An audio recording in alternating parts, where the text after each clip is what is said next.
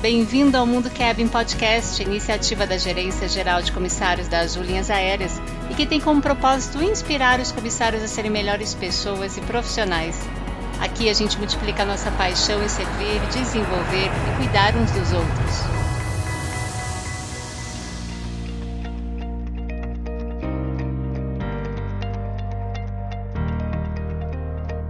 Olá, sou a Rita Midori da área da experiência do cliente da Azul. E hoje o nosso episódio ele vai ser um pouquinho diferente dos anteriores, porque a gente vai falar de um tema aplicado a todos os tripulantes, todos os colaboradores aí da Azul e também ao público externo. E o tema de hoje é sobre uma das campanhas mais efetivas, é sobre o Outubro Rosa, que destaca toda a parte de conscientização contra o câncer de mama.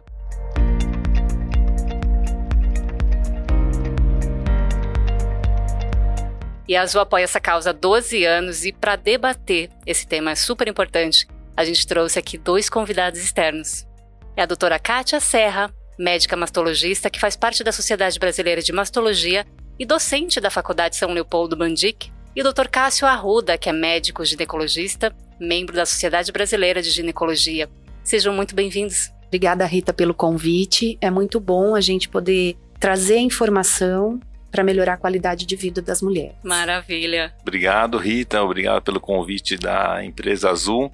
É, estar aqui é sempre uma gratidão, é, poder levar à população feminina as informações mais relevantes para a prevenção do câncer de mama. Obrigada pela disponibilidade de vocês e podem se apresentar um pouquinho, por favor, doutora Kátia? Bom, meu nome é Kátia, eu sou graduada pela Unicamp, me formei em 2003. Depois eu fiz residência em ginecologia obstetrícia, que é pré-requisito para fazer a mastologia. Então foram três anos de ginecologia obstetrícia e depois mais anos de é, mastologia. Certo. E fiz a pós-graduação, mestrado e doutorado pela Unicamp também. Eu trabalho com o ensino médico desde a graduação e depois acabei ficando um tempo é, na preceptoria dos alunos e dos residentes da Unicamp, no Hospital Estadual de Sumaré. E uhum. aí estou na São Leopoldo Mandique agora desde 2015. Eu coordeno o internato médico e residência de ginecologia e obstetrícia lá. E nesse tempo, é, sempre no consultório, meu consultório é mais voltado para mastologia. Na faculdade eu também ministro aulas de masto, ambulatório de mastologia pelo SUS. Mas na verdade eu gosto muito de trabalhar com saúde da mulher não só com a parte biológica, mas a parte emocional. E então é muito legal a gente poder conversar aqui hoje e lembrar as mulheres. Hoje nós vamos falar especificamente de câncer de mama, mas eu acho que o Outubro Rosa é uma conscientização sobre a saúde feminina, não só as mamas, mas Exato. sobre a mulher como um todo, né? Maravilha, obrigada, doutor Cássio. É, Cássio Arruda, sou é médico há 30 anos, formado pela Pontifícia Universidade Católica PUC de Campinas, é onde eu fiz a graduação e pós-graduação. E posteriormente fiz é, oncoginecologia no Hospital do Câncer de Jaú. Fiz após a, a atividade de graduação e pós-graduação é, continuidade no estudo com imaginologia, né, estudando é, ultrassom e, e hoje atuo na, no consultório privado e também a nível de SUS é, com prevenção, é, doenças é, preventivas, né, coleta de exame preventivo de câncer de colo uterino e também as solicitações de mamografia a nível de SUS. É, no consultório trabalhamos é, juntos, né, é, tentando envolver é, o máximo de mulheres possíveis para é, ajudá-las né, na prevenção precoce da doença. Ele trabalha bastante com a parte de prevenção de colo de útero, exames de colposcopia e eu mais com a mama.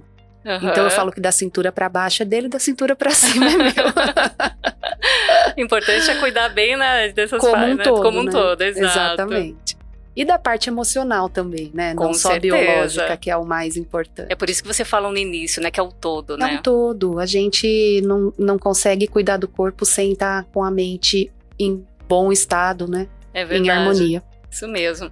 E antes de começar aqui as perguntas, eu só quero falar que, sinalizar que a Azul, nesse ano, criou um site informativo sobre o câncer de mama. Então, lá no site mesmo ali da Azul, voiazul.com.br barra outubro rosa, tem várias informações ali. E a gente vai puxar também algumas perguntas aqui, algumas dúvidas que as principais que as pessoas têm aí sobre o câncer de mama, né? E para começar, é, doutora Kátia, quais são os sintomas aí e os tipos de câncer de mama? É, o câncer de mama, ele geralmente não dá sintomas muito exuberantes e a gente nem quer que chegue nesse ponto. Exato. Porque o câncer de mama para dar sintoma é um câncer que está avançado, que ele já tem a pele comprometida, com ou com úlceras com feridas ou com inflamação, que já tem as ínguas na axila bem aderidas. Então, esse estágio de câncer já é um estágio muito avançado, que dificilmente a gente tem cura e a gente não quer que a mulher chegue a esse ponto. É por isso que se fala tanto em prevenção, né? Exatamente. Né? A gente tem um estudo recente que foi feito na Unicamp, agora, se eu não me engano, foi publicado em 2020, que no Brasil a gente já está fazendo mais diagnóstico em fase precoce de câncer de mama, em estágios 1 e 2, né? Então isso é muito bom. Os estágios de câncer de mama hoje eles vão do 1 até o 4. O 1 é o melhor, 1 e 2 são o que a gente considera inicial, 3 localmente avançado e o 4 já é aquele que disseminou, que deu metástase. E hoje nós estamos fazendo mais diagnóstico, pelo menos aqui na nossa região, é, de cânceres mais iniciais. Então, isso é muito bom para a gente. Isso mostra o trabalho da prevenção e do diagnóstico precoce, né? Isso, conscientização, né? Isso. É, para o câncer inicial, ou a mulher não vai ter nenhum sintoma, ou, se ele está mais superficial, ela pode sentir um nódulozinho, tá? O nódulo que é mais sugestivo de câncer é um nódulo que é mais durinho, mais fixo, ela não consegue, na hora que palpa, delimitar muito bem o contorno dele. Entendi. Quando a gente sente aquele nódulo que é macio, que se move, que a gente sente bem o contorno dele, parece uma azeitoninha debaixo da pele, uhum. geralmente esse nódulo ele tem mais chance de ser benigno. É claro que quem dá o diagnóstico é a biópsia. Mas esse nódulo mais bonitinho, vamos dizer assim, ele tem mais chance de ser benigno, enquanto aquele mais durinho, mais aderido na mama, ele tem um pouquinho mais de risco para ser um câncer de mama. Certo. E no caso mulheres aí com menos de 35 anos, elas podem ter desenvolver o câncer de mama? Então, nesse caso, já entra os cânceres hereditários, aqueles 5 a 10% que tem a mutação genética. É, as mutações genéticas mais conhecidas em relação a câncer de mama é a mutação BRCA, no gene BRCA1 e BRCA2. De, desses 5 a 10% de cânceres genéticos, o BRCA é responsável por 90% das mutações, tá? Para você ter uma ideia. Uhum. E esse gene BRCA, ele aumenta risco não só para câncer de mama, mas para câncer de mama e câncer de ovário. Então, para essas mulheres que a gente tem, retira o histórico familiar, que é sugestivo de mutação, a gente faz o teste genético. Então, já tem toda uma recomendação é, diferente, tanto para o exame de prevenção, como para segmento dessas mulheres. E esses cânceres hereditários, eles costumam vir antes dos 50 anos, principalmente antes dos 40. Eles aparecem aí é, entre 30 e 40 anos, mas é comum mutação BRCA a gente ver pacientes com 28, até antes, são casos mais raros, antes casos dos 25 raros, né? anos é raríssimo, uhum. tá? Mas antes dos 35, numa mutação BRCA pode acontecer. Certo. E os homens, eles podem também ter câncer de mama? Sim, eles podem ter. É raro, tá bom? Cerca de um homem para cada 10 mulheres, mas pode acontecer.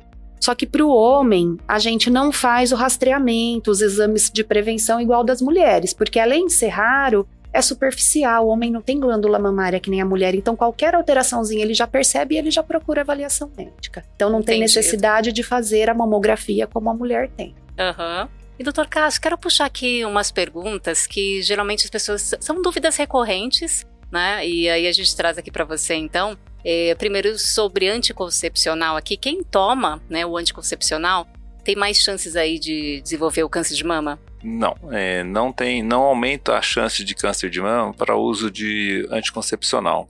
É, os hormônios, né, em geral, eles são de baixa dosagem, então a gente necessita deles para é, prevenção do planejamento, do cuidado em relação à saúde da mulher, no sentido de evitar o número excessivo de gravidez sem uso do anticoncepcional. Certo. É, somente nós vamos é, retirar o anticoncepcional é, quando a paciente realmente tiver o diagnóstico do câncer de mama, ou seja, é, numa terapia de reposição hormonal acima dos 50 anos, ou antes, quando ela usa o método como escolha. E a gente troca o método para é, definir né, a questão de planejamento familiar. Entendi. Às vezes algumas pacientes falam pra gente, né, doutora, mas se não foi o anticoncepcional que fez ter câncer, por que, que eu não posso tomar agora? Então, isso é uma confusão muito frequente, né? Ou elas falam, mas doutora, o meu tumor ele não é, ele não expressa receptor hormonal. Por que, que eu não posso fazer reposição hormonal? Porque é, os hormônios femininos eles estão envolvidos numa fase da carcinogênese, da transformação da célula normal em célula cancerígena. Então, para aquela mulher que, como disse o Cássio, que já teve o câncer, a gente não pode usar, né? E agora, para aquela mulher que não teve o câncer, não é alto risco e não tem nenhuma outra contraindicação ao anticoncepcional, aí a gente não tem problema em usar o contraceptivo, porque é, uma gravidez indesejada, ela traz muito mais problemas para a vida da mulher é do que o uso da, da pílula.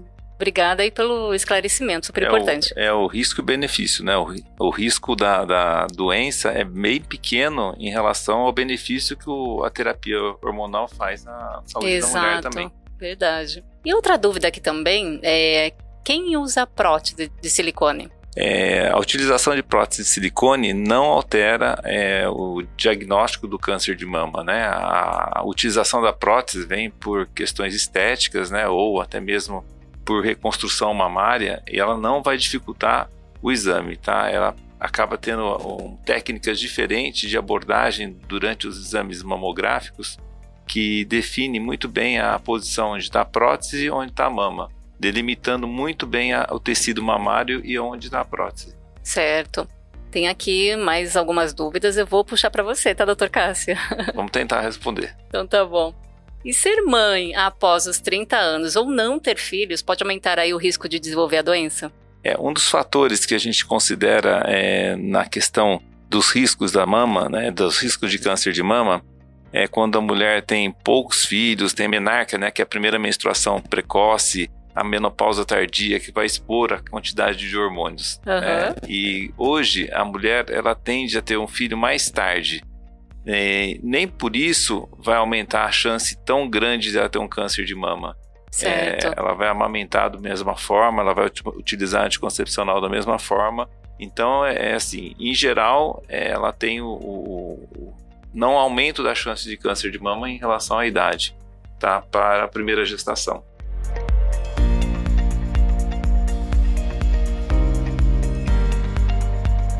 E aqui tem até, até dúvida minha aqui também, acabei colocando aqui. Tem um dia certo do mês aí para fazer o autoexame? Quando a gente fala em câncer de mama, né, que é a doença mais prevalente, né, do, do, câncer ginecológico, né, entre câncer de mama, câncer de colo uterino, câncer de mama hoje ocupa o primeiro lugar. É, sempre a recomendação para todas as mulheres é realizar o autoexame de mama no sétimo ao décimo dia do ciclo menstrual. Quando ela acabou a menstruação, não tem aquele estímulo da mama mais inchada, que ela nota que a mama incha durante o período menstrual. Então, mais facilmente ela vai conseguir é, notar é, nodulações é, do, no, no, decorrer da mama dela, a hora que ela palpa a mama. Então, ela nota a mama mais facilmente. Então, do sétimo ao décimo dia seria o dia mais ideal mais para... ideal para fazer o autoexame, né? Correto. E se de repente não encontrar nada aí no autoexame, é, precisa fazer ainda assim fazer a mamografia? Vai entrar no critério né, do risco do câncer de mama, ou ser uma mama de risco quando ela tem um antecedente já positivo com a família com câncer de mama, ou quando ela tem maior 40 anos, né? Que aí ela entra nos protocolos de rastreabilidade para o câncer de mama. Entendido. E doutora Kátia, é, quais são assim os fatores de risco aí para a população geral? Certo. É, os fatores de risco para a população geral são aqueles. A gente tem fatores que, infelizmente, a gente não consegue modificar, que fazem parte da biologia daquela mulher. E tem fatores que a gente considera comportamentais, que nesse eu acho muito importante que as mulheres conheçam, porque é aí que elas vão poder atuar para fazer de fato uma prevenção. Porque quando a gente fala em realização de mamografia, é, mamografia é um teste de rastreamento para a gente fazer um diagnóstico precoce, mas certo. a gente não evita que ela vá ter. Uhum. Então, com esses fatores é, que ela consegue mudar na vida do dia a dia, aí talvez a gente consiga fazer de fato uma prevenção que não é só para o câncer de mama, mas é para outros tipos de câncer, para diabetes, para hipertensão e para mudança de estilo de vida é sempre bom, né? Certo. Então, o Cássio já disse sobre é, menstruar muito cedo, antes dos 12 anos, ou ter uma menopausa mais tarde, depois dos 53 anos, né? E outros fatores são aquela mulher que ele também disse que não, não teve filhos ou que teve o filho, primeiro filho depois dos 30 anos. Isso. É, mulheres que têm problema para menstruar, mas assim, não usando medicação para isso. Aí não, a medicação protege. Mas aquelas mulheres que, se não tomarem nenhuma medicação, elas não menstruam, aquelas que têm síndrome do ovário policístico, tudo isso faz uma alteração dos ciclos é, menstruais e dos, dos ciclos reguladores hormonais no corpo da mulher, que aumenta um pouquinho de risco para ela ter o câncer de mama. Então é muito importante, inclusive para essas mulheres, ter orientação médica para poder se cuidar e prevenir isso também no futuro, né? Exato. Eu falo que hoje em dia, com a, a mulher ativa no mercado de trabalho e ocupando mais o lugar dela na sociedade, a gente não tem que se culpar por não ter filho antes dos 30 ou por não querer ter filho. Isso é uma coisa que é uma escolha e que não, não, não quer É dizer, pessoal, como ele né? disse, é muito pessoal. E como o Cássio disse, é, se eu não quero ter filho, eu não vou ter filho e eu não vou ter câncer de mama por causa disso. Quando a gente fala de fator de risco, são estudos epidemiológicos que mostram pra gente que tais fatores estão relacionados a um risco um pouquinho maior. Mas a gente tem os outros fatores de prevenção, De que é o que nós prevenção. vamos conversar. Aham. Então, ó, etilismo, né, ingestão exagerada de bebida alcoólica aumenta risco para câncer de mama. Obesidade aumenta bem o risco para câncer de mama. Entendi. É, alimentação, nenhum alimento específico. Já tem muitos Tem estudos, com estudos, né? isso, então não é uma alimentação específica que aumenta risco, mas sim o etilismo e a obesidade. Aham. É, porque para a mulher etilista, ela tem umas alterações no fígado que demoram um pouquinho mais para eliminar os hormônios que até o próprio corpo produz. Para a mulher que é obesa, a gente tem uma conversão no tecido gorduroso periférico em hormônios que também podem potencializar, aumenta a circulação hormonal. Então, é, esses fatores, eles são importantes e aqui a gente pode atuar. Se você tiver um consumo moderado de álcool, se você ou não consumir, porque tem umas que não consomem, outras consomem, mas que seja um Exato. consumo moderado. Se você prevenir a obesidade, e nisso a gente tem muito bem estudado que a atividade física previne contra câncer de mama. Nossa, Então, olha isso que é informação muito super importante. importante. Isso é importantíssimo, tanto na pré como na pós-menopausa. Então, a Certo. mulher que faz aquela atividade física que trabalha dentro da faixa de trabalho cardíaco dela na pré-menopausa, ela tem que são os 150 minutos por semana, que quando a gente considera fisicamente ativo, Aham. né?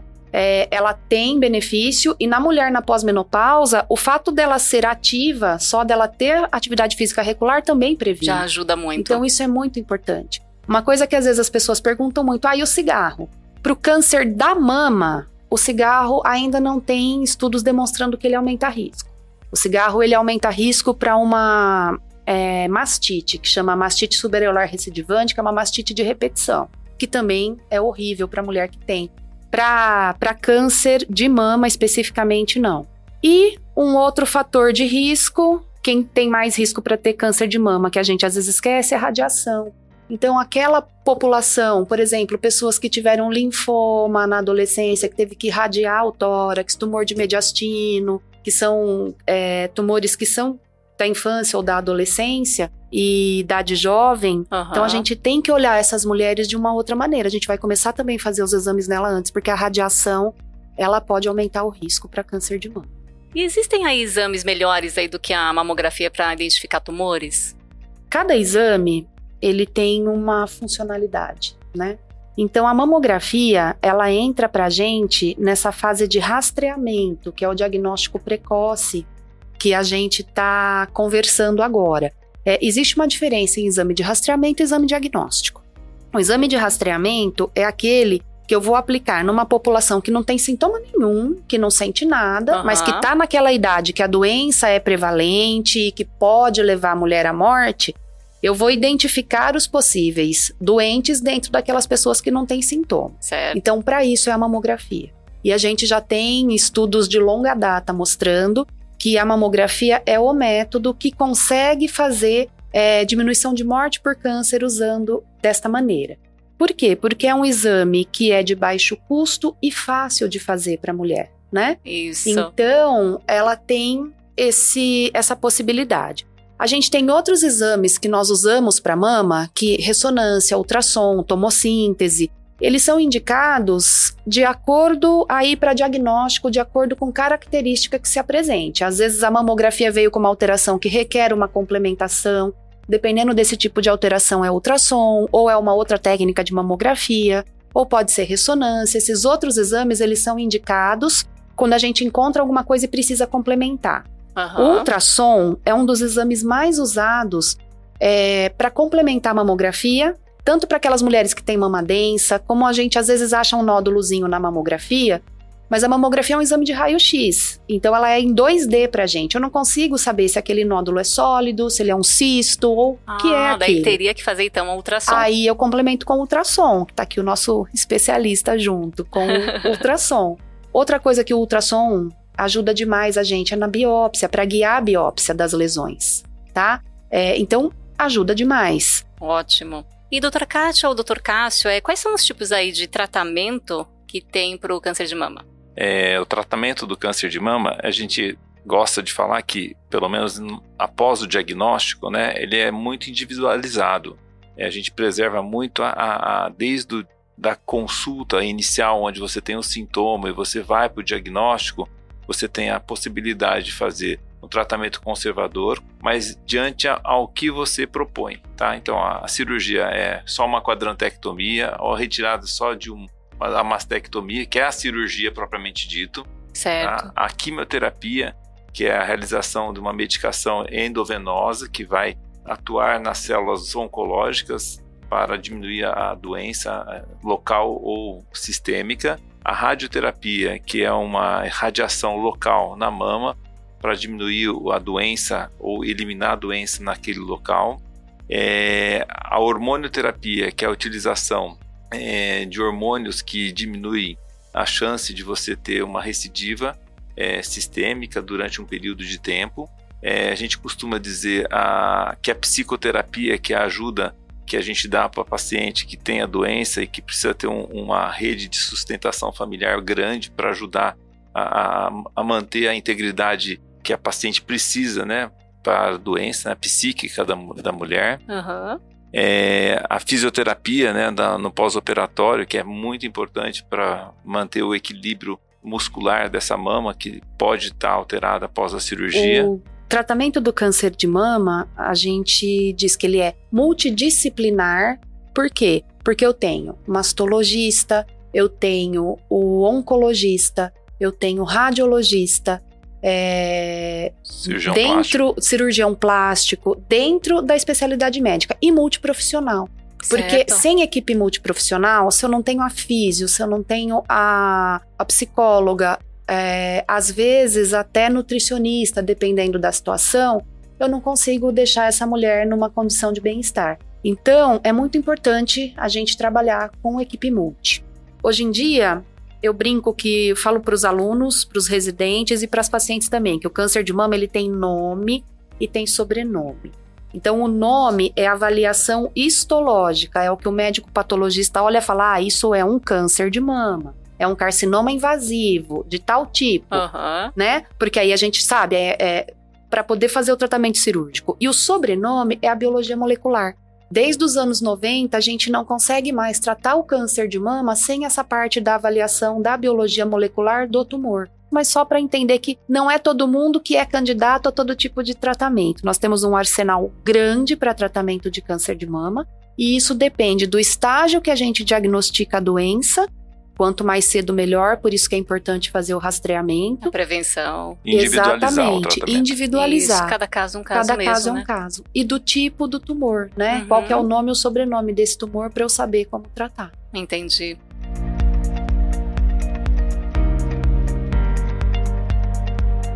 Puxa, quantas informações aqui relevantes né, vocês trouxeram aqui pra gente. Quero agradecer o tempo de vocês aí e também várias dúvidas que a gente recebeu aqui, a gente também perguntou para vocês. Obrigada. E até uma próxima, né? É, quero deixar aqui também para os nossos ouvintes é, a importância de ter essa conscientização, né, contra o câncer de mama. A gente também já gravou, o ano passado, a gente gravou um episódio com a comissária Ana Cláudia Aranha, que ela venceu, né, o câncer de mama, então super é, bacana, assim, toda a parte que ela colocou ali do que ela vivenciou e o, a importância do apoio da família, dos amigos, isso fez toda a diferença também. Então, escutem lá quem de repente não escutou, tá bom? Obrigada, doutora Kátia, doutor Cássio. Muito obrigado, agradeço o convite e sempre que precisar a gente pode vir aqui ajudar a dar mais informações relevantes à, à, à empresa. Maravilha, obrigada. usuários. Eu quero agradecer o convite e é sempre bom a gente poder divulgar informação e ajudar as mulheres a se cuidar e que elas também são é, disseminadoras dessa informação. Então, tudo que a gente está conversando aqui hoje, com certeza, ela vai falar para uma mãe, para uma sogra, para uma filha. Exato. Então é muito importante nessa busca pela informação correta e pelo autocuidado que a gente tenha essa possibilidade de orientar corretamente essas mulheres. Perfeito. Então até uma próxima, no próximo episódio do Mundo Kevin Podcast.